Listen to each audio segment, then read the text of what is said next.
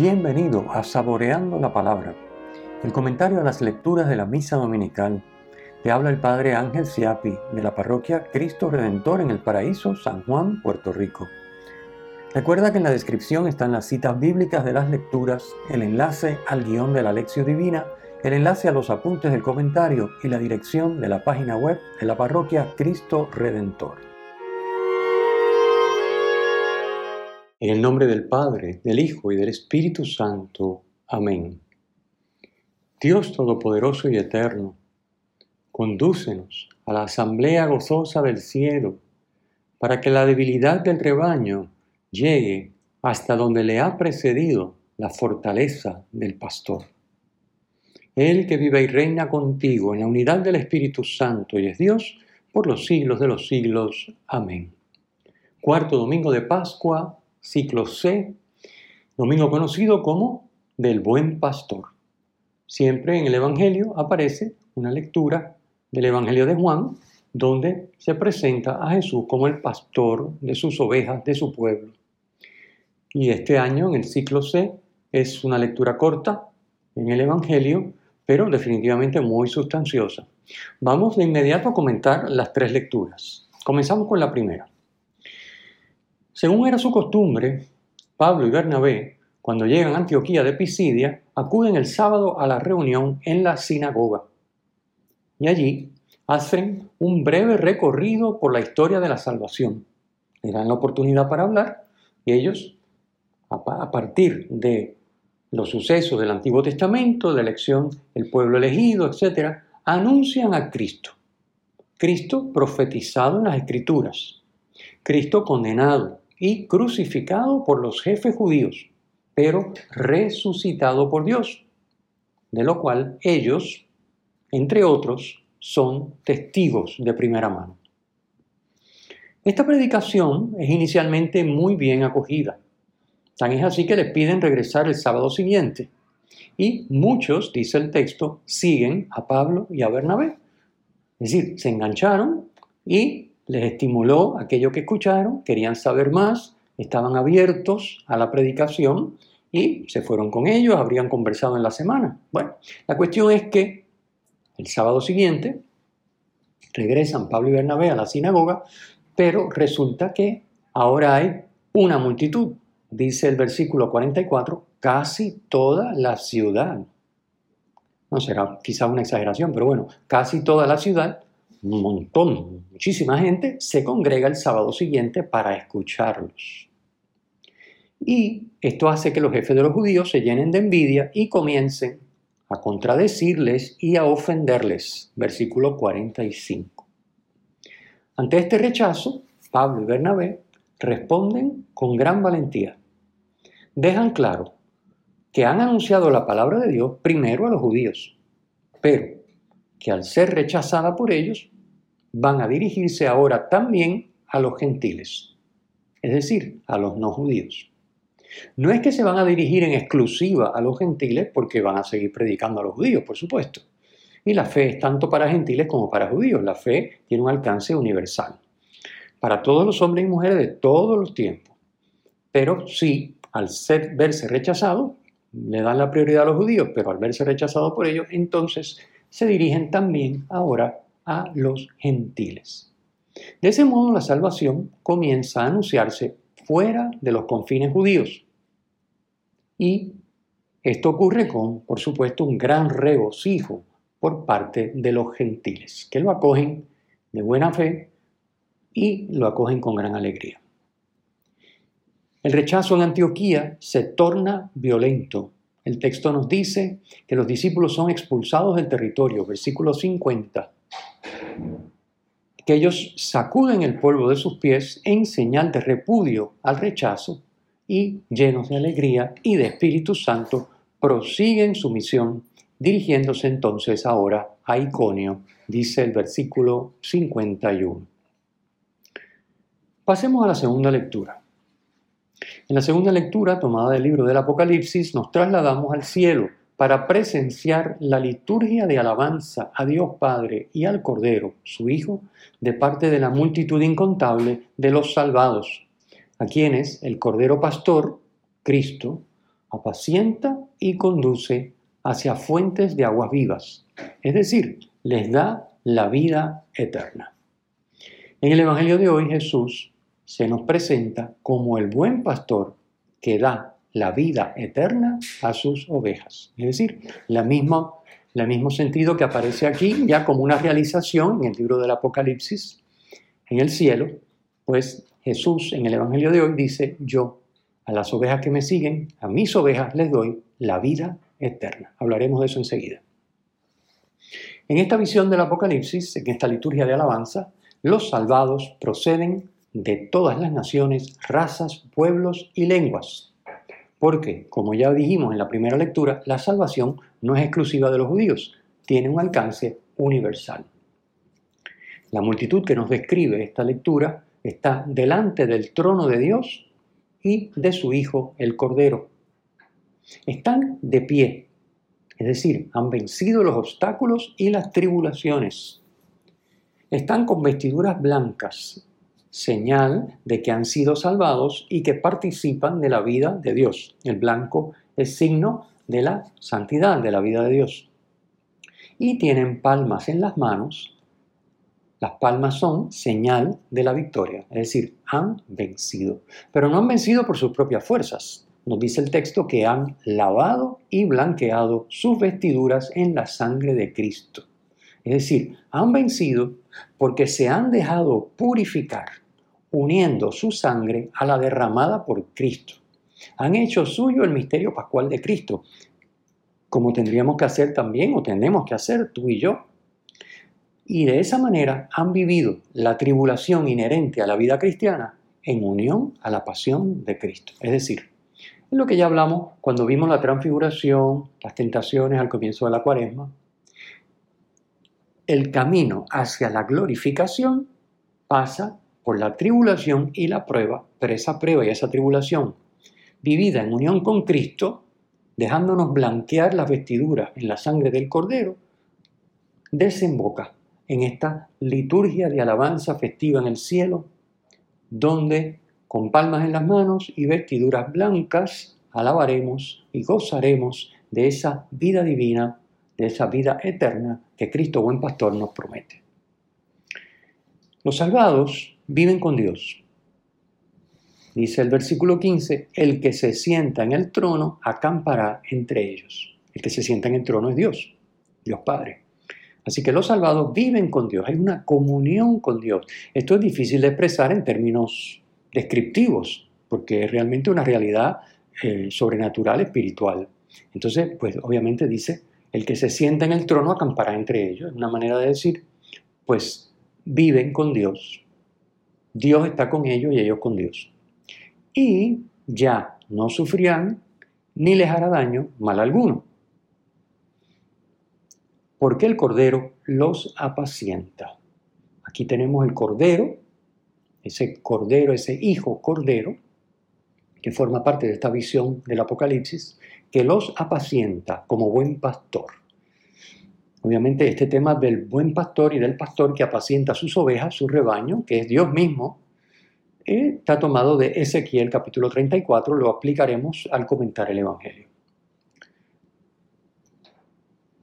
Este, estos salvados reciben la vida eterna, porque el Cordero los conduce a fuentes de agua viva y consuela todos sus sufrimientos, convirtiéndolos en gozo, que es lo que significa enjugará toda lágrima de sus ojos.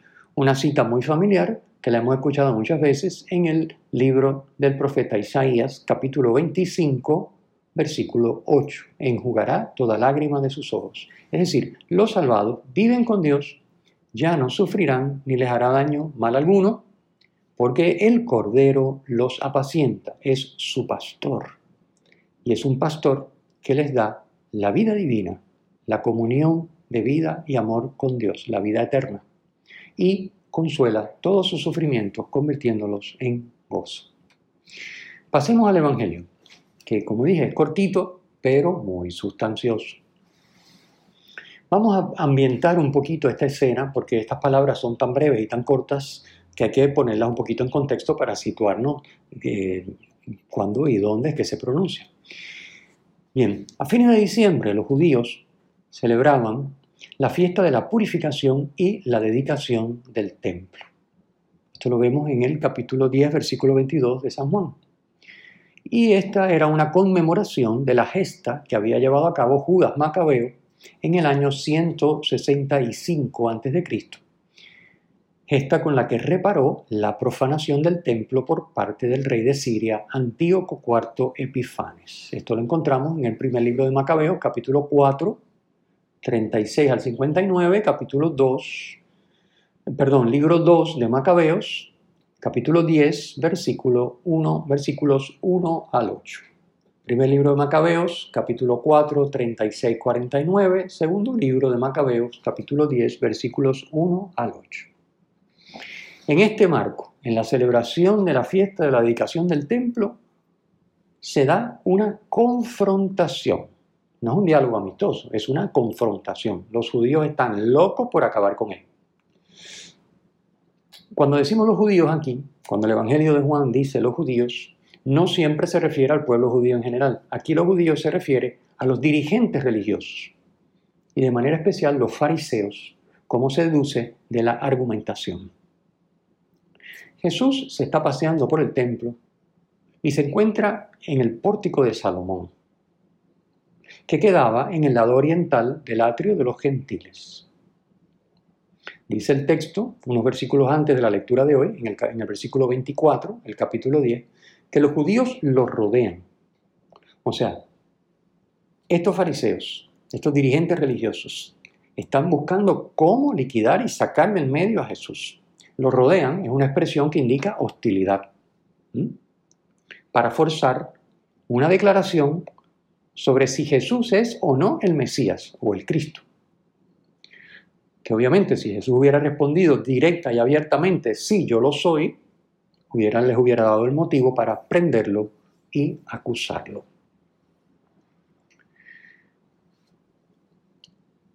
A pesar de que las palabras y las obras de Jesús han manifestado claramente, como Él dice, como Él les señala, que Él es el enviado de Dios.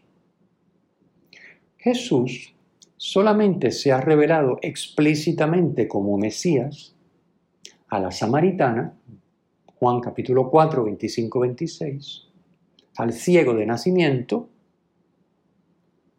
Juan capítulo 9, versículos 35 al 37, y a sus discípulos. La revelación a los discípulos, pues la encontramos en los sinópticos, Mateo 16, 15, 17, Marcos capítulo 8, 29 al 30 y Lucas capítulo 9, versículos 20 y 21. Es decir, Jesús se ha manifestado como el Mesías, sí, yo soy el Mesías, explícitamente en el Evangelio de Juan a la samaritana y al ciego de nacimiento, y luego a sus discípulos, por supuesto. O sea que Jesús solo se ha manifestado explícitamente cuando sus interlocutores han estado abiertos a creer. Ante los dirigentes religiosos, Jesús se ha presentado como el enviado del Padre y lo ha confirmado con los signos, milagros. Sabemos que los milagros en el Evangelio de Juan, Juan los llama signos, signos, milagros, que el Padre ha obrado con él y en él. Podemos ver capítulo 10, versículo 25 de Juan, donde nos dice que el Padre en su nombre, recordemos que el nombre para el judío es el ser y el lograr, es decir, las acciones que Jesucristo realiza en nombre del Padre, lo que está diciendo no es que las hace a nombre del Padre, como nosotros podríamos entender, sino que el nombre para el judío es el ser y el lograr, es decir, que las hace con y en el Padre. Son Él y el Padre actuando los que realizan esas obras. Es el poder del Padre en Él y su poder en el Padre, y ambos en comunión realizan esas obras. Eso es lo que quiere decir que Jesús ha obrado en nombre del Padre esos signos. El problema con los dirigentes religiosos es que no están dispuestos a aceptar a Jesús como Mesías, de ningún modo. ¿Por qué? Pues porque sus intereses personales, su posición de poder y su opresión sobre el pueblo al que tienen sometido, se lo impiden. Sí, perderían su posición de poder y su autoridad y su control sobre el pueblo, que los hace estar obviamente en otra categoría. Eso lo perderían si ellos aceptaran que Jesús es el Mesías. No están dispuestos a aceptarlo, no están dispuestos a escuchar con buena voluntad y a ver con buena voluntad las obras que son evidentes que Cristo obra en nombre del Padre, como ya explicamos. Los dirigentes religiosos está claro que no buscan el bien del pueblo, sino su propio interés. Qué triste, ¿verdad? Esto se repite, ocurrió en época de Jesús y se ha repetido y se seguirá repitiendo hasta el fin de los tiempos. Se les confiere una autoridad, se les confiere una responsabilidad para servir al pueblo y resulta que se sirven del pueblo para sus propios intereses. Utilizando el lenguaje de el pastor diríamos no son pastores, sino mercenarios. Además, estos dirigentes religiosos están, para colmo, totalmente seguros de que poseen la verdad, porque son descendientes de Abraham y de Moisés. Ellos tienen, como decimos, la sartén por el mango. Tienen el control, tienen la autoridad, están montados encima. La gente tiene que hacer lo que ellos dicen y además ellos lo están haciendo para servir a Dios y al pueblo, porque son puestos allí por Dios porque son descendientes de Abraham y de Moisés. Es decir, ellos tienen su cuadro redondo muy bien pensado, pero obviamente no están abiertos a la verdad que trae Jesús. Ellos no son ovejas de Jesús. Juan 10, 26. Porque no escuchan la voz de Dios y por eso tampoco escuchan la voz de Jesús. Ellos dicen que sí, que ellos están allí por Dios y por la causa de, Dios y por atender al pueblo de Dios, al pueblo de Israel, pero la realidad es que no escuchan la voz de Dios, se escuchan ellos mismos y se sirven ellos mismos. Y por lo tanto, no son ovejas de Jesús y no escuchan la voz de Jesús. Porque la voz de Jesús es la voz del Padre.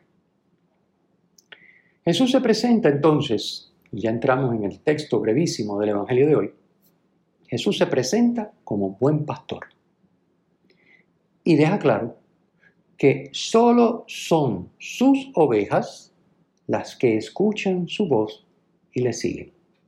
Con esto ya está diciendo los dirigentes religiosos, no me siguen, no escuchan mi voz y no son mis ovejas. Y por lo tanto, que se olviden de lo que yo le estoy prometiendo a mis ovejas. Con las ovejas, Jesús mantiene una relación profunda de conocimiento y de amor. Es lo que dice el versículo 27 del capítulo 10 que estamos leyendo hoy. La figura del pastor que emplea Jesús no es una imagen idílica como pudiera parecer a primera vista. Jesús es el pastor y nosotros somos sus ovejitas y nos dejamos cuidar y Él nos cuida. No, la figura de pastor que emplea Jesús para describirse es una argumentación sólida que se apoya en la escritura contra las acusaciones de los judíos, ya sabemos, los judíos, los dirigentes, y son la prueba de su mesianismo. Fíjense, se trata de una referencia al capítulo 34 del profeta Ezequiel, como ya apuntamos al hablar de la segunda lectura. Capítulo 34 del profeta Ezequiel. Allí el profeta se pronuncia por mandato de Dios pronuncia un oráculo contra los malos pastores de Israel. Malos porque se apacientan a sí mismos en lugar de apacentar al rebaño. Dice en Ezequiel 34, el versículo 3, se alimentan de su leche, se cubren con su lana y matan las reses más cebadas, pero no apacientan el rebaño. Dios, por tanto, le quitará el rebaño a los malos pastores, y será él mismo quien las pastoreará. Dice el versículo 15, yo mismo pastorearé mis ovejas y las haré descansar, dice el Señor Dios. Ezequiel 34, 15. Y continúa en el versículo 23, pondré sobre ellas un pastor que las apacentará mi siervo David. Obviamente la referencia es clara. Jesús es el pastor descendiente de David, el nuevo David, puesto por Dios, según profetizó en Ezequiel, para guiar y apacentar a su pueblo. A su pueblo.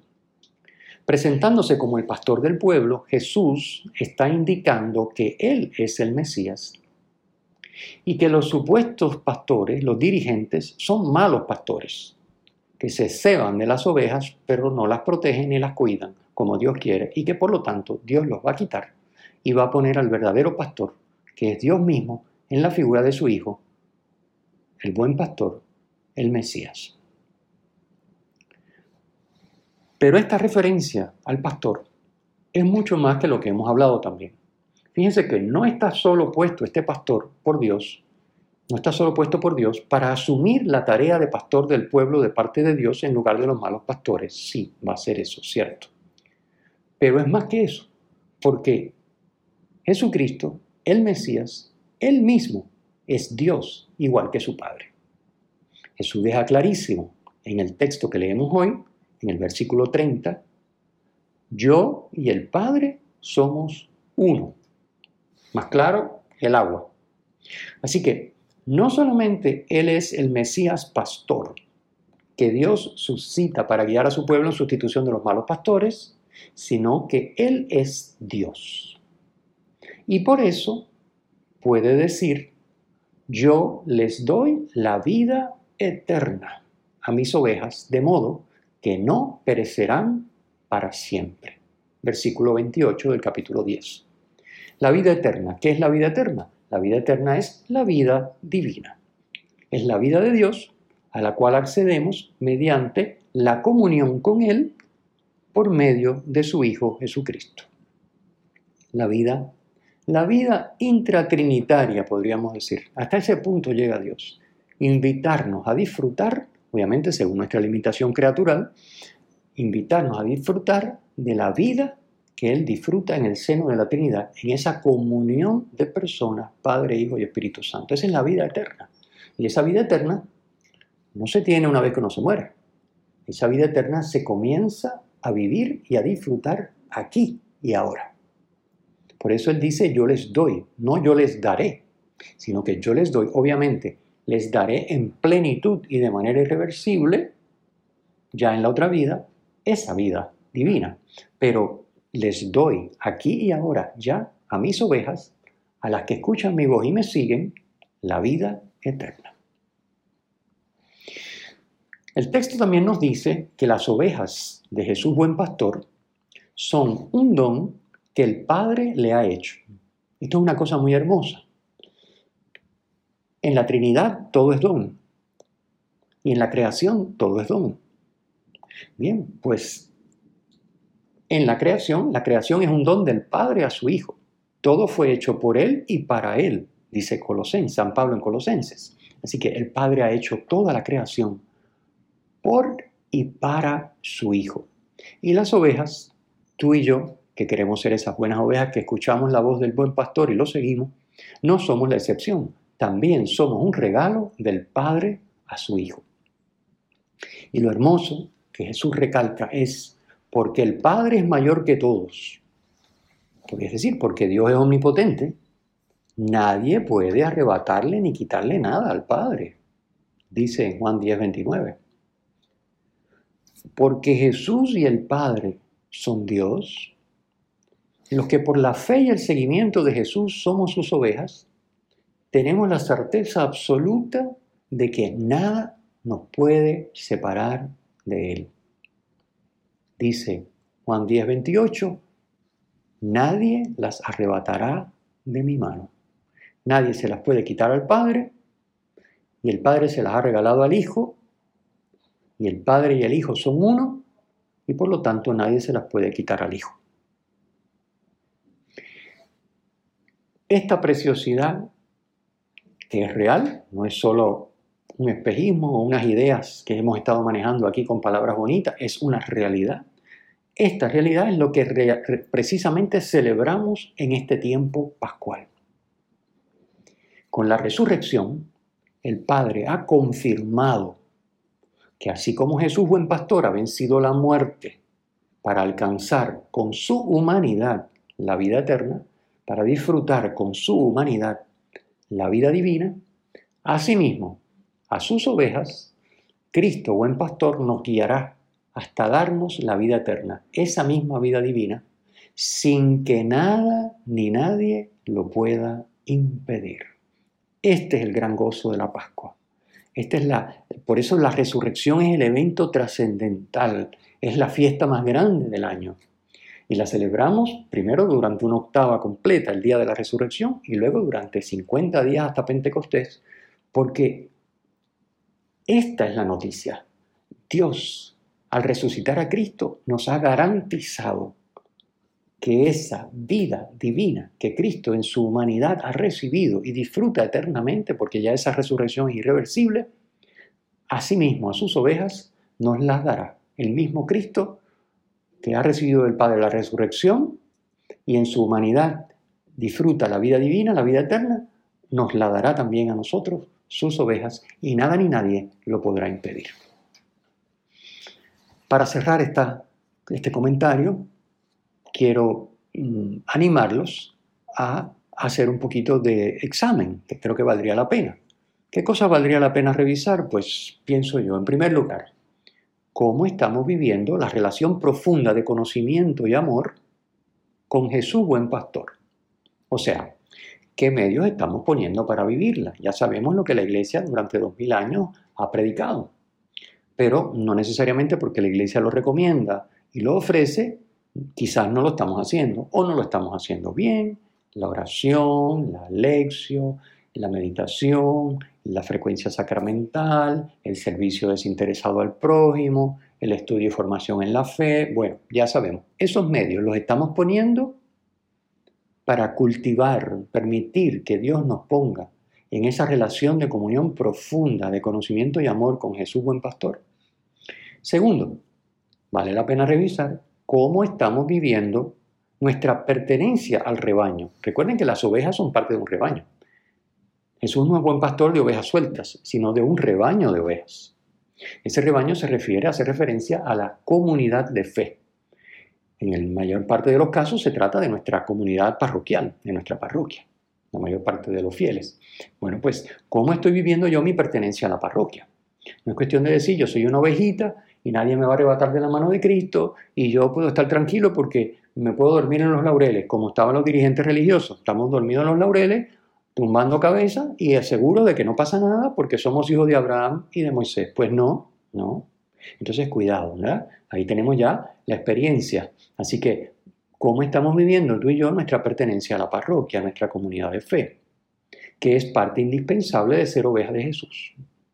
Estamos siendo allí nosotros también buenos pastores para las ovejas que forman parte de ese rebaño. Estamos dejando que Jesús a través nuestro pastoree a los demás. Nos estamos dejando pastorear por Jesús a través de los demás. ¿Mm? No solo el padrecito, ¿eh? el párroco, sino los demás hermanos también. Dios nos pastorea a través de ellos. Bueno, y finalmente, vale la pena revisar cómo está nuestra certeza de que nada ni nadie puede separarnos del amor de Cristo. Esto está una cita de Romanos 8, versículos 38 y 39. ¿Cómo estamos viviendo esa certeza y cómo esa certeza nos sostiene en medio de las tribulaciones de cada día? El Señor esté con ustedes y con tu espíritu. La bendición de Dios Todopoderoso, Padre, Hijo y Espíritu Santo, descienda sobre ustedes y permanezca para siempre. Amén. Si te ha gustado, usa el enlace para compartirlo con tus amigos.